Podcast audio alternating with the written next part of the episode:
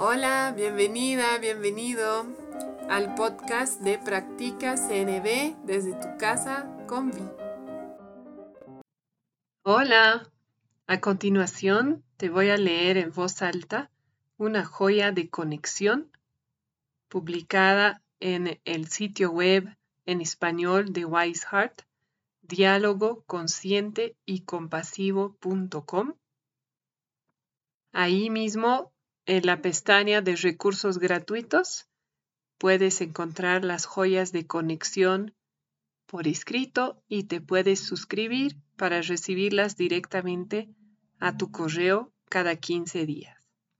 Estas joyas a mí me sirven para entender cómo integrar tanto la comunicación no violenta como el diálogo consciente y compasivo a mi vida diaria. Espero la disfrutes. Hola, hoy te voy a leer la joya de conexión llamada El ABC de los límites al servicio de la vida. La aptitud relacional número 8. Escrita por Lachelle Lochardet y publicada en diálogo consciente y compasivo.com el primero de diciembre 2021. Establecer límites tiene que ver con enraizarnos firmemente en autorrespetarnos y tener claridad acerca de lo que funciona para nosotros, nosotras, nosotras. Desde el marco de trabajo del diálogo consciente y compasivo, un límite al servicio de la vida significa tomar una decisión consciente acerca de cómo te relacionarás con otra persona o cómo te comportarás en una situación determinada.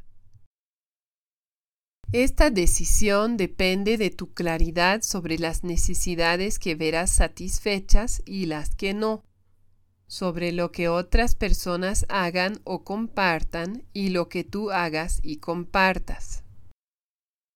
Esa claridad nos permite poner atención y energía donde deseamos, porque nos permite ajustar conscientemente qué cosas y cuánto compartimos con otras personas. Al igual que con el resto de las aptitudes relacionales, para volverte hábil y tener seguridad acerca de los límites al servicio de la vida, tendrás que lograr una combinación de conocimientos, práctica de habilidades y conciencia y sanación, a su vez apoyados por la atención plena y la compasión. Conocimiento. Quizás la parte más fácil de aprender para establecer límites al servicio de la vida es la de construir el vocabulario y entender los conceptos relevantes. Hay al menos cuatro partes que estudiar y aprender. 1.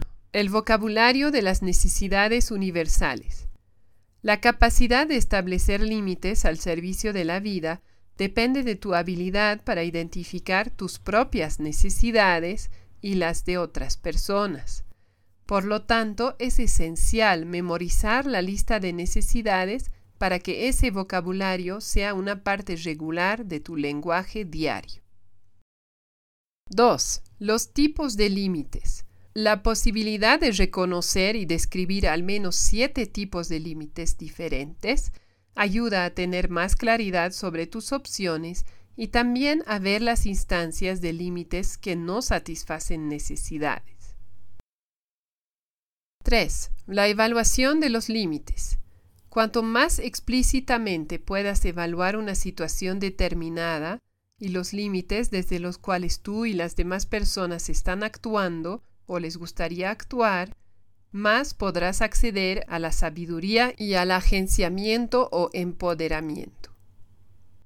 Hay cinco áreas básicas de investigación para evaluar los límites al servicio de la vida. Tipo de relación, contexto, intenciones o expectativas, lenguaje corporal y compartir. 4. Las dinámicas de poder.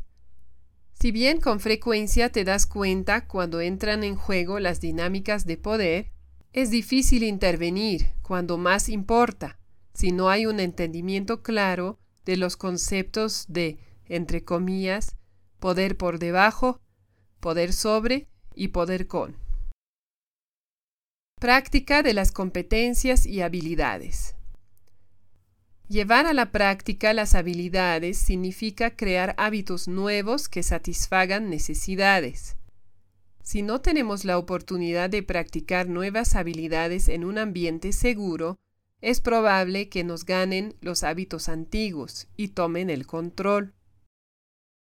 Puedes encontrarte envuelta, envuelto, envuelte en un comportamiento que no demuestra tu habilidad, aun cuando tienes conciencia de ello. La práctica de habilidades comprende tres elementos principales. 1. Intentar usar frases nuevas, palabras nuevas y otras formas de comunicarte.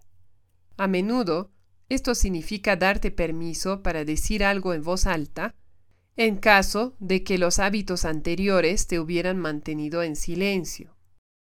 También significa oír cómo las otras personas dicen algo. Exponerte a distintos enfoques te permite encontrar una manera de atravesar la situación que resuene contigo.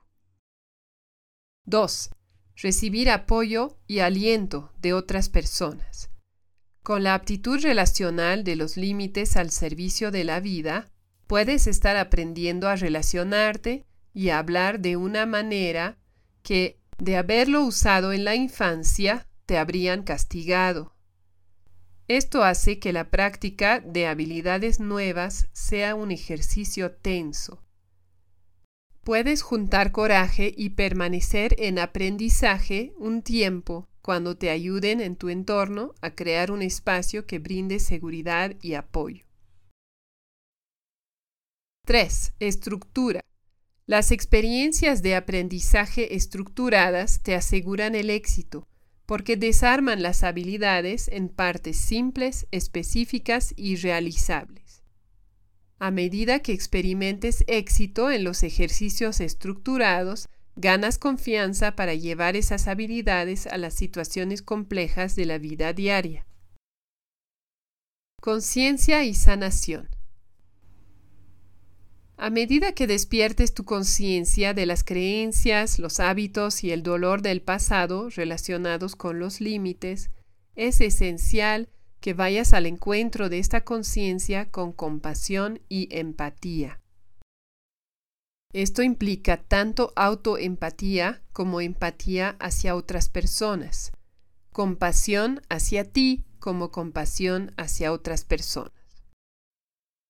La autoconciencia que es recibida con empatía y compasión genera sanación. Con conciencia y sanación puedes acceder al dolor y al duelo por el dolor pasado y por las necesidades insatisfechas que fueron el resultado de límites no respetados. También te vuelves capaz de encontrar cuidado y compasión para otras personas sin tomar responsabilidad por ellas o sentir culpa cuando dices no a sus pedidos. Finalmente, la conciencia y la sanación cambian el lente a través del cual percibes y evalúas las relaciones con otras personas. Hayas la fuerza para alejarte de las relaciones que no te apoyan.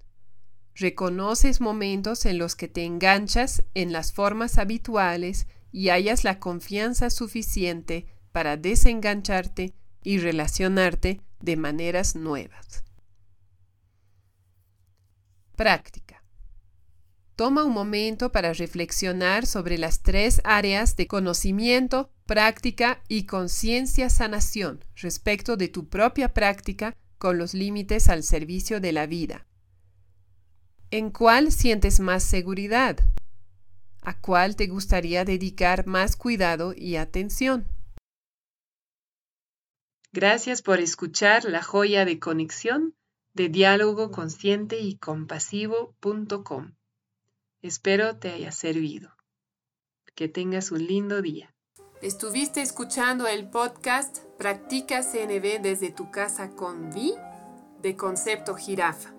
Si tienes preguntas, sugerencias, te invito a escribirme a conceptojirafa.gmail.com y también a visitar la página de Facebook Concepto Jirafa. Nos escuchamos pronto.